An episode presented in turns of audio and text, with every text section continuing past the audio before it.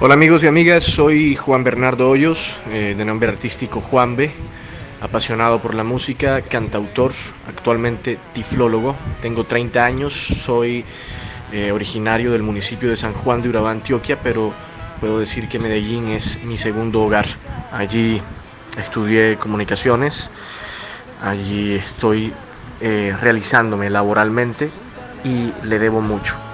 debo decir que cómo se vive en Medellín partiendo desde un punto eh, accesible, eh, arquitectónicamente hablando, vamos a empezar por ahí.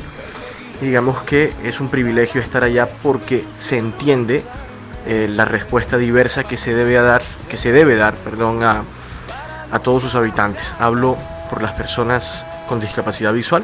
Nos encontramos con muchas herramientas accesibles a nivel arquitectónico, los semáforos sonoros, las disposiciones de señalización en braille en algunos lugares, la señalización táctil de las aceras eh, y lo más importante que ya trasciende lo arquitectónico y es eh, lo humano. Las personas están muy muy atentas a lo que pueda pasar respecto a, lograr una comodidad y un desenvolvimiento adecuado para las personas con discapacidad visual como yo.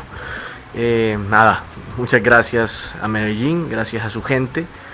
Y bueno, nada, estamos aquí con toda, enviando mucha energía positiva y diciendo que realmente Medellín está trabajando fuertemente en la inclusión a través de la accesibilidad arquitectónica y entre otras cosas educativa, cultural.